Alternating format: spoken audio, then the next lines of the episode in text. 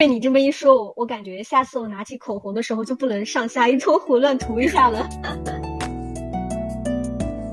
Hello，大家好，这里是始终如一的俺也一样，我是小卓子，我是菲米。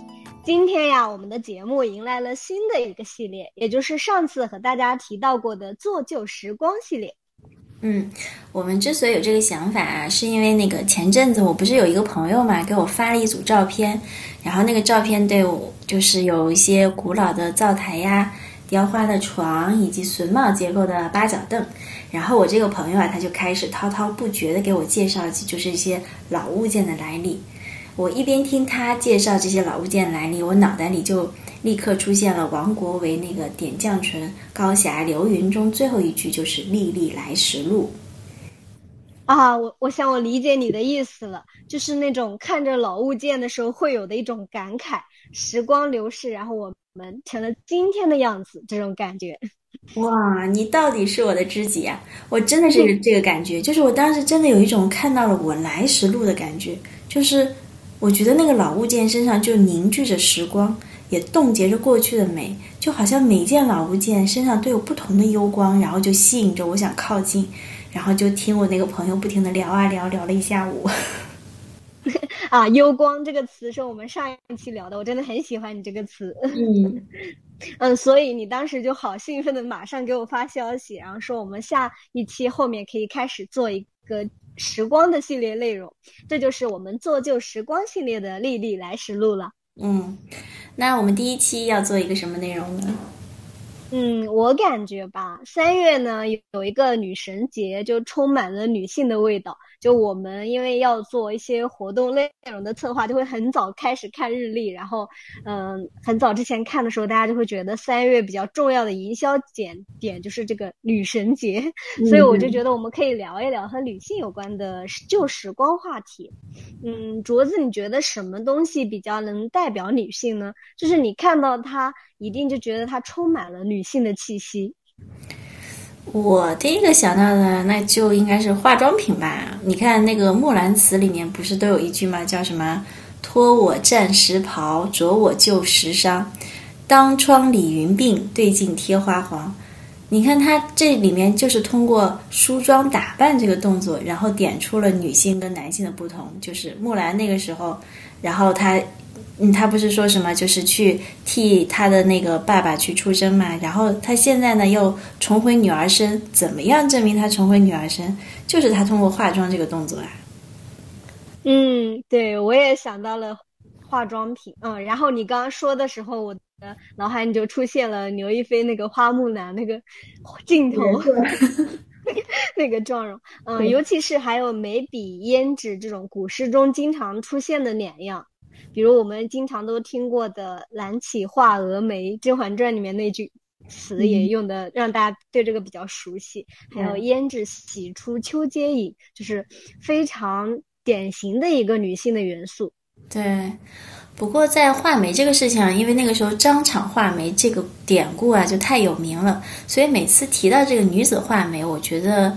都和那个浪漫的夫妻的那种闺房之乐有关，是属于两个人的事儿，就是不像胭脂啊、口红啊这种东西，其实有一种就是我独自美好的感觉。哎，对，好像有人问过女人一个问题，就是说，假如只能拥有一一件化妆品，你会选什么？据说百分之九十九的女性都会选择口红，所以今天我们就来说一说做旧时光之胭脂。哦，对对对，我们这边要跟大家解释一下啊，就是，嗯，因为现在那个化妆品种类比较繁多，胭脂呢就是胭脂，就是涂在这个脸颊部位的；口红呢就是口红，是分开的。可是，在古代种类就没有那么多，所以古代的那个胭脂是既可以涂在嘴巴上的，也可以涂在脸上的。它起源于那个商纣王时期，在古书。古华古今注中就有说，胭脂是一种红兰花叶子捣成的汁，然后距今有三千年的发展史了。所以，我们今天之所以说是那个做旧时光之胭脂，其实是想跟大家重点聊一聊口红这件事儿。嗯，呃，我记得小时候，我经常会 看到电视剧里面，然后古代女子出嫁的时候，他们会拿一张红色的纸抿一下，然后我就。偷偷的在家里过年的时候，把那个春联纸留下来一部分来试一下，坐在镜子前，然后也去抿叠起来抿一下。哦，对，我觉得可能好多女生就是小时候，凡是看过这种古装剧的吧，可能都干过这事儿，我也干过。哎，选纸是关键。我有一次，我就是有的那个写春联的纸，它那个红色也没有那么的容易掉色。但是呢，有的就很容易掉色，稍微沾一点点水，它就掉色，涂的一塌糊涂，就晕开来。我就记得有一次我抿了之后呢，挺好的，我觉得红红的。可是小朋友们哪能那么老实？然后我舌头随即就舔了几下，我舌头立马就红了。然后我爸当时就瞪着我的舌头说：“你吃什么东西了？”哎，那个时候我才五六岁吧。然后我觉得被我爸一问。不是因为我爸问我觉得尴尬，是觉得一个被一个男性问我，我就觉得尴尬，然后就觉得有一种女性的小秘密被男性发现的那种尴尬，好有意思。看来你试了不少次，啊，很多次。我后来才知道，然后电视里面那种是口纸，绝对不是什么我们写春联的红纸，而是一种特制的胭脂。镯子，你记不记得《红楼梦》中就有一段？特别详细的写了贾宝玉他制作胭脂的过程。对，有有有，嗯，我记得《红楼梦》里面好像对“胭脂”这两个这个词这两个字啊用的特别多。然后你说那个应该是在四十四回的时候有这么一段，就是他是这么说的：，就是平儿，就是那个王熙凤的那个丫头，她呃嗯嗯平儿，然后她看见那个胭脂，她觉得啊这个胭脂就高级多了，就是并不像我们电视剧里面看到那种一张一张红色的口纸。而是放在一个小小的白玉盒子里，然后呢，里面是盛着一盒，就像玫瑰膏子一样。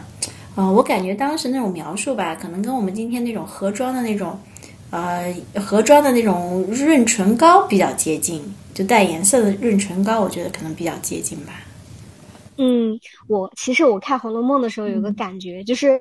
宝玉，假如生活在现在，他估计是跟李李佳琦一样的口红一哥。你看，他真的非常懂胭脂的好坏以及用法。嗯嗯，书里面有一段是这样写的，读给大家听一下。他说：“那市卖的胭脂都不干净，颜色也薄。这呢是上好的胭脂，拧出汁子来，淘成净了渣子，配了花露蒸叠成的。只用细簪子挑一点，抹在手心里。”用一点水化开，抹在唇上，手心里就够打夹塞了。它这个居然是用花露蒸出来的。看到这儿，我就理解为什么宝玉会想吃胭脂了，就很新鲜香甜的感觉。对，就是那种颜色又好看，然后味道又很香甜，我就感觉有点像那个叫什么香奈儿的那个口红啊，不是带货啊，它那个口红，我觉得就是一边上色很好，但同时它那个味道又比较香甜。我觉得这样就是一种，啊，就是视觉还有嗅觉的双重感受。所以，我觉得那个贾贾宝玉如果生活在现代的话，他应该是李佳琦和毛戈平的结合体。他不仅懂得怎么样卖货，他还懂得样怎么样把这个货卖得好，然后展现得好。你看平儿当时按照他的做法。得到的结果是什么？就是果见鲜艳异常，且又香甜满颊。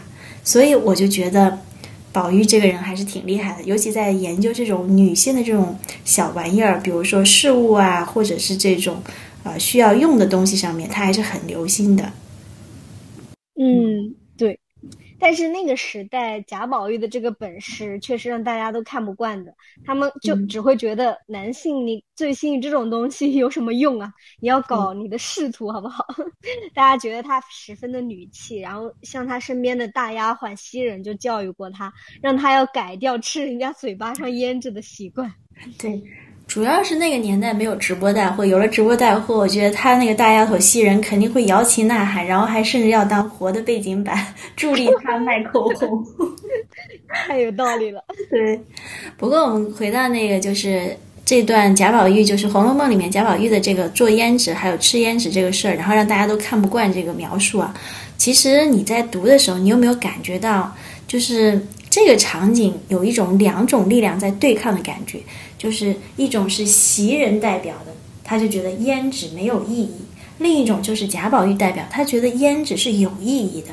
然后同样的事物，一个觉得有意义，一个觉得无意义。然后这两股力量究竟谁强谁弱，它其实能够决定一个和胭脂的命运的。假如说袭人代表的力量最后赢了，胭脂没有意义，那结局就是《红楼梦》最后的结局。你看贾宝玉去认认真真的考试，然后最后顿悟出家。但是如果是贾宝玉代表的胭脂有意义，然后就会像当下平儿看到的那个结果，就是鲜艳异常又香甜满家。所以，究竟这两股力量揭示出的问题，其实就是我们到底该不该认认真真的对待一盒胭脂？你觉得呢？啊，我觉得你这个分析，我真的想要为你鼓掌呐喊了。就是我们其实大家看《红楼梦》的时候，一直都会有一种感觉，就是袭人和嗯薛宝钗是一派，他们是代表的算是传统的那种，然后。嗯，林黛玉和贾宝玉算是另外一派，他们就是会想要自由派、个人主义一点。但是我从来没有从胭脂这个小东西上想到这一点。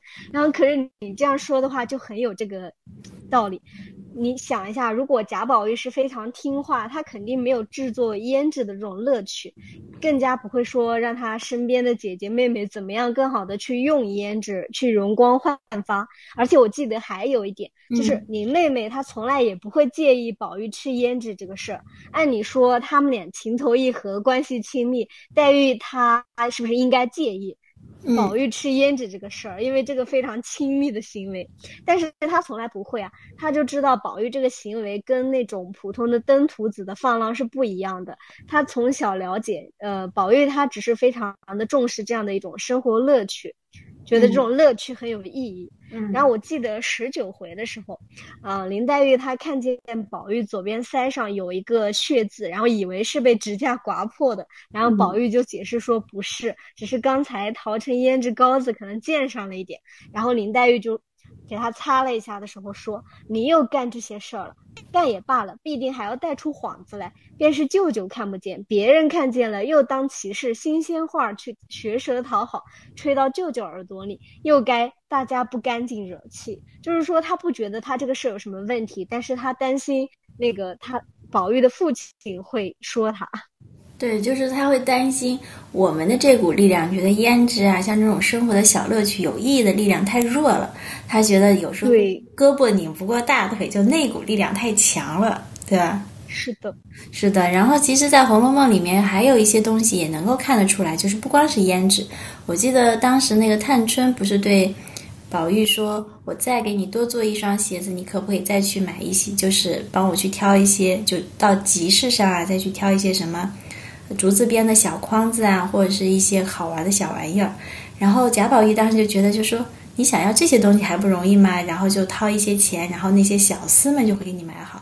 可是当时探春说一句话，说小厮们哪有挑的东西，哪有你你选的那样充满了一些就是灵气。其实我觉得那个灵气就是指宝玉珍爱生活的那种，就是对生活有一种参与感的那种乐趣。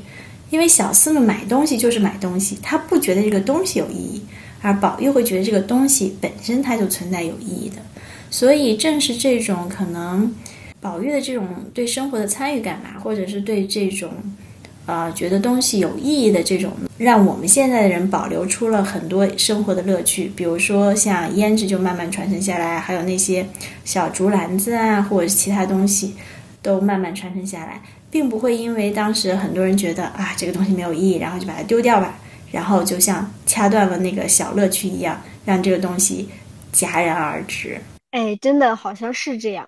就《红楼梦》前面的内容都读的。很开心，很有生活的乐趣的感觉，就是因为每个人的每件事都很好玩，但是不像后面的那些就强调高大上的意义，然后导致每个人每件事都变成配合的机器，就是你看不到人的自由意志，看不到生活的乐趣，然后就后面就几乎没有怎么写胭脂这种小玩意儿。对，啊，我还记得我之前看过一篇那个文章，题目叫做《段誉比慕容复到底好在哪里》。其实，你就是我们抛开这个主角光环来看啊，段誉其实是比不上慕容复的。慕容复真的是有理想、有抱负、又很努力、很上进的那种好好青年，但是你却觉得跟慕容复在一起，假如说跟他当朋友，你其实会觉得很累的，因为你想跟慕容复聊天，他的那个话题永远都是苦大仇深、复国复国。嗯，你稍微不注意就会戳到他的痛处了。然后我觉得他的那个表妹王语嫣不是老是在那边跟他道歉吗？说表哥，我真的不是这个意思。对，所以我觉得就是按照那个沈亦菲老师的观点，就是这种原则性太强的人，就跟他相处起来就特别累。是的，连同爱情也变得很没意思。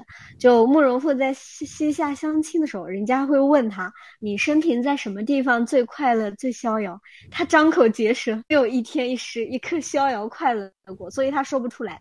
就类比一下，感觉就是，假如慕容复是你的对象，他可能每天就会跟你说：“啊，我要怎么样工作、升职加薪、赚钱，然后。”怎么样？怎么样？就是我现在要怎么样去做什么事情？自律打卡这种，哦，也不是打卡，他就是一直只会困在这里面，就是完完全看不到生活以外的任何乐趣。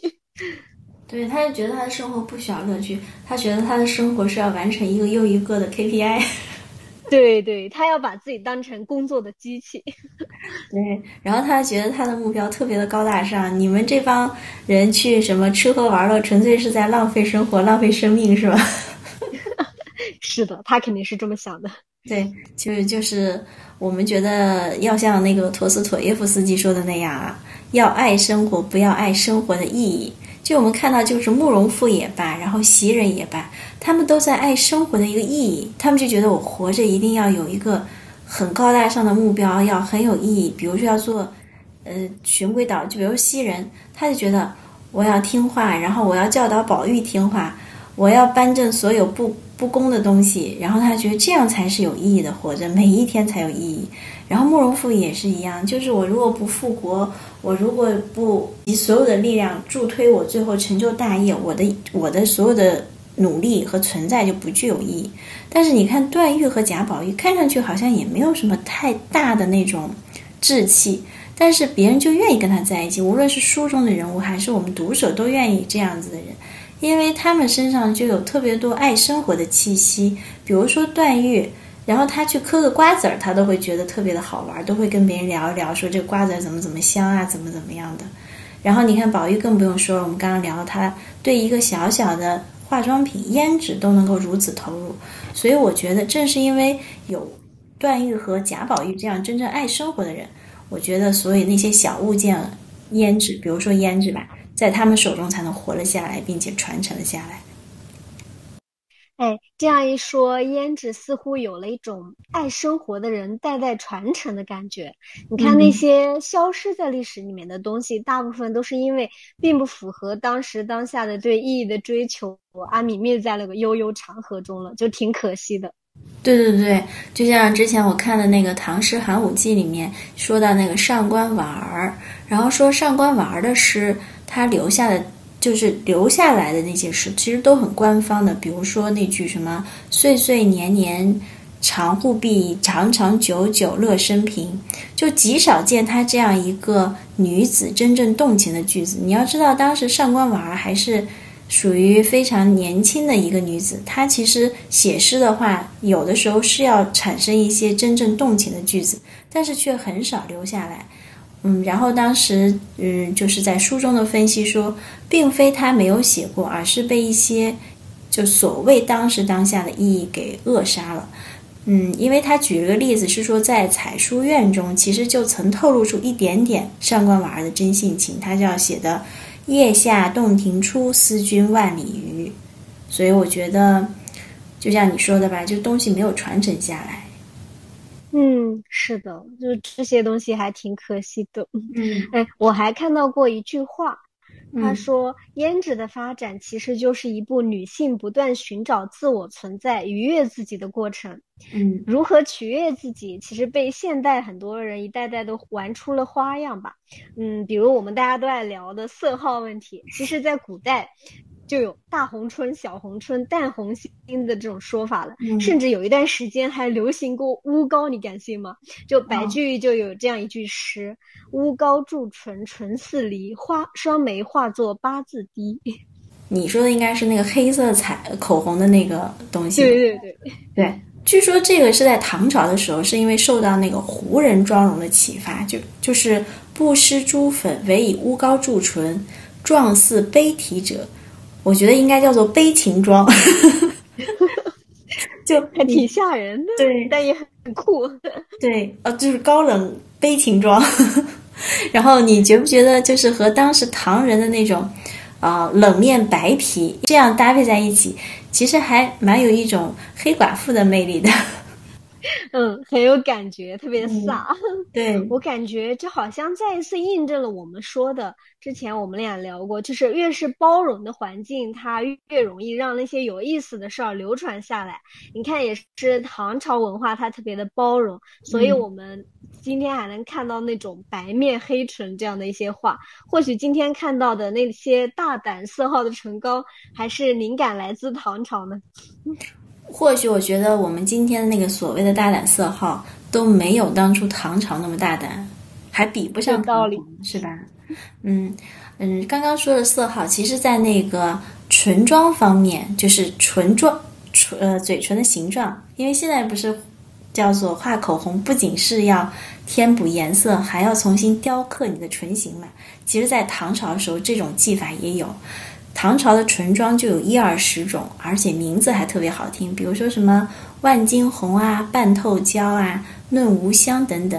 然后我们我看了一个书上，它写的是隶属汉、魏、唐、宋、明清的唇妆，有的呢只是在中间点上一颗小樱桃，有的呢就是涂满的，还有上唇或者是下唇画一些花瓣的。所以我就觉得。可能我们今天的人还不如古代的，就是古人那么大胆呢。真的好精致啊！嗯，被你这么一说，我我感觉下次我拿起口红的时候就不能上下一撮胡乱涂一下了。对，那是也不能像以前就是比较粗暴的抿一抿嘴就好了。反正我有时候比较赶时间，就是这种下唇涂好，然后上唇我就没涂，然后抿一抿就好了。对对对，我也是。所以我觉得啊，就是冲着这份从古到今的流传下来的这种胭脂的发展史，我们也要好好的去画一个唇妆，然后认认真真的根据我们的唇形去画。嗯。哎，说到这，我突然想起来，咱们之前看那个综艺《再见爱人》，然后它里面有一期节目，就朱亚琼，别人都说她很作嘛，她非要远离大家伙，住到一间孤立的小屋子里面，然后老王怎么劝她都不听，大家都说她这样不安全，但是她就是想过去，然后她在那个房子里面换衣服、化妆、听歌、跳舞。我现在通过咱们聊的，突然就明白了，她的坚持其实其实就是因为小房子可以。可以承载他那一份爱生活的态度，他要嗯，即使住在那个外面，他还要过自己想要的这样子状态。因为在可能在很多人的环境里，他没有办法展现自我，他就觉得我一旦做自己，老王就会说他，周围人就会说他好像很幼稚啊，然后不合群，就会指责他，他就很有束缚感，然后他没有办法真正的去爱他想要的那种生活，然后。不过我倒是很欣赏那一期的朱亚琼的做法，因为我在那里面看到，就朱亚琼她为自己那天晚上化了一次妆，而那个妆她并不是为了说我要让这个《再见爱人》这个节目更好看呀，或者是让我老王更喜欢之类的。就你记不记得当时那晚朱亚琼她每换一套衣服，然后听歌跳舞，然后她的整个眼神都是亮晶晶的，而不像每期节目我感觉她都一直在哭。是的，或许这就是咱们想说的那种旧时光的魔力，它能让我们更加珍视手中的这种东西，比如胭脂啊，就我们说的口红。岁月它提醒我们，我们手中的不只是胭脂，而是每一代人教给我们爱生活的交接棒。所以，我们怎么可以让这种棒在自己手中掉落呢？对呀，嗯，所以呢，我们想通过做旧时光系列的第一期。然后呢，就是想要告诉每一位女生，如果三月呢是因为女神节而温柔了很多，那么每一位女神，我们希望你手中的胭脂会因为你的生活而更美、更好看。你这每次都是一个神总结呀！三月的温柔，三月的胭脂，嗯，很好。那四月我们做旧时光系列可以做什么好呢？四月啊，嗯，四月我想想，哎，四月好像有个清明节，然后我们觉得每到清明节就会有很多就怀念的一些味道。那不如呢，我们就走回童年，一起聊一聊老家的厨房。好呀，好有意思！我觉得厨房里面有特别多东西，那真的是一个时光的传承，就是几千年来，然后我们人民都在用的这个东西，看到就很有烟火气，很有生活气息。对啊，厨房里面有妈妈的味道，说不定还有外婆的味道。对，嗯，那好啦，我们呢要跟大家说再见了，那就请继续期待我们的做旧时光系列吧。嗯，再见啦，拜拜，拜拜。